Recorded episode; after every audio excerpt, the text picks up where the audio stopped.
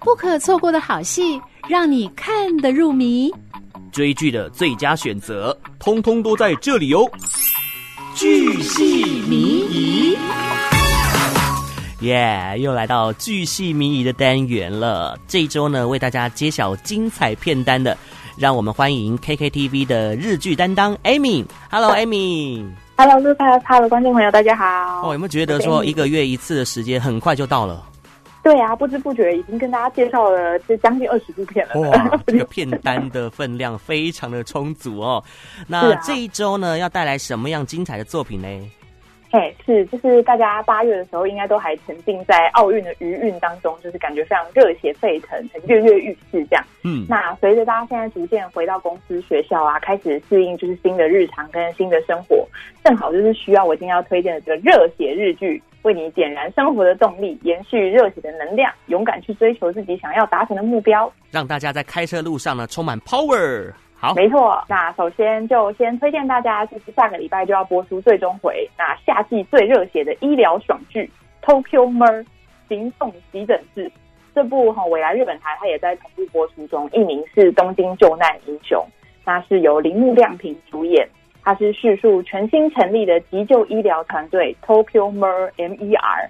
他开着这台呃量身打造、搭载着最新的医疗器械和手术室的新世代救护车，奔驰在重大事故的前线，啊，分秒必争去拯救每一条垂危的生命。那除了就是网罗贺来贤人啊、太太旭啊、石田百合子啊、道生泉这些哦，一年出来一念出来就是响当当的卡司，一字排开，星光云集之外。大规模的救难现场，还有手术场景那个逼真的高还原度，也是让观众都身临其境，非常过瘾。那团队间有原本就是互相不信任啊，到后来情同家人，惺惺相惜，甚至还有点粉红泡泡，这也是让就是观众入迷的一大看点。所以看主角们不惜以身犯险，深入事故现场去拯救生命，真的很像就是夏天的太阳一样，非常炙热，非常真诚。看的观众是热血沸腾又热泪盈眶。哦，光是听 Amy 的介绍呢，就已经全身都热起来了。对啊，真的是非常的热血。但就是当然不得不说，这主角真的是有点神乎其技，然后 就是华佗在世，然后有点百毒不侵又刀枪不入，主讲威能可可以说是开到两百。但没有关系，这并不是这部戏要追求的重点。是重点就是不要让任何一个人死亡，不要放弃任何一条生命。哦，超神、超扯，但是超爽又超过瘾，所以非常推荐给大家。嗯、好，那接下来我要我要推荐的是这部叫做《No Side》，一起逆转吧。哎，No Side 它是一个橄榄球的用语，那意思就是比赛结束之后，两队不再分敌我。那它是由号称北海道木村拓哉的大泉洋，还有松隆子一起主演。那故事故事是叙述说，大泉洋呢，他被降职调到就是公司在乡下的工厂，那甚至就是逼不得已的成了公司橄榄球队的经理。那他当然是对橄榄球一窍不通啊，然后也没有任何相关的知识。可是他为了要风光重返总公司，所以他决定要改造球队，让他转亏为盈，看这个曾经风光一时，如今却一蹶不振的球队一起上演华丽的逆转胜。那这部日剧它是跟半泽直树是同一个作者的小说改编。制作制作团队也是和半泽直树是一样的，所以这样小虾米对大鲸鱼就是斗智斗勇这样的热血程度绝对是品质保证，而且剧组也很用心，都找来了真正的橄榄球员来演出，所以橄榄球比赛真的是拍的真枪实弹，嗯，就很紧凑刺激。像我个人也是完全不知道橄榄球是什么，就是连规则也搞不太清楚，但仍然是看得很开心。就很像我们这些一日球迷在看奥运的感觉，是，所以真的非常推荐给就是如果还对奥运就是有点念念不忘，沉浸在那个为选手们的拼劲和汗水感动之中意犹未尽的观众朋友们。那而且除了运动场面拍的很精彩之外，那既然是跟半泽直树同一个作者嘛，那商战情节当然也是不可或缺。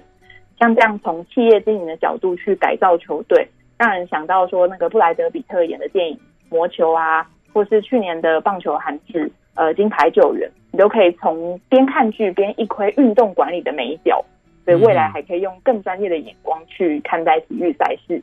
是。那如果你喜欢这一类题材的话，同作者同团队的夏庭火箭，还有半泽直树，都也非常相当推荐大家来 KTV 上面补齐。嗯哼，对。OK。那讲到夏庭火箭，那我们就顺便推荐阿部宽的另外一部经典热血作品《东亚特训班》。这个也是很经典的。没错，就是他的最重要的一句名言，就是“笨蛋和丑八怪都给我上东大”。这部作品呢，当年是在二零零五年播出，那可以说是红遍大街小巷。那当年呃担任学生曲的这个梦幻卡司，现在真的是如雷贯耳啊！长泽雅美、新垣结衣、山下智久、小池彻平哦，如今都已经是响当当的 A 咖天王天后。嗯哼。那故事呢，就是叙述这个阿布宽他饰演的前暴走族律师，他来到了升学率超低、濒临破产的龙山高中来大改造。嗯，他发下豪语，他要让五个学生应届考上日本的第一学府东京大学，就跟台湾的台大是差不多的。那所以这一群就是放牛班的学生，怎么可能呢？大家都觉得怎么可能？但他就是从此就展开一连串收服他们，然后呃。教他们许多念书的小撇步，去陪伴他们克服难关、成长茁壮的故事。嗯，你真的是想不到，连就是小时候你闻之色变，就是念书准备考试都可以这么热血。而且他跟就是一般传统的热血校园这种循循善诱啊，很温柔、很鸡汤的跟你说哦，学历不重要，成绩不重要，要怀抱梦想，做自己想做的事情。这种呃不是这样。阿部宽在这部剧里面可以说是反其道而行。他很血淋淋的去揭露出当今社会学历至上的残酷现实，然后就告诉你说，对，学历就是很重要，成绩就是很重要，但也是最公平，最可以让你用自己的能力去翻转自己人生的黄金门票。嗯，当你拥有了这样改变的门票，你就拥有了无限的可能性。如果你很讨厌这样子学历至上的现实，你就去拿下这个门票，然后靠你自己去创造你理想的未来吧。这样子很很不重听，但是又很一针见血，这样子非常特别。那时隔十六年啊，第二季在今年四月也是传奇回归，非常的一样是非常的热血啊。教学方法，然后学生们面临的难题，它也是与时俱进，像是加入了智慧型手机啊，或是说现现代社会会遇到一些问题之类的，所以在可以说是在经典之中去蹦出一些新滋味，所以是很相当优秀的呃续集作品。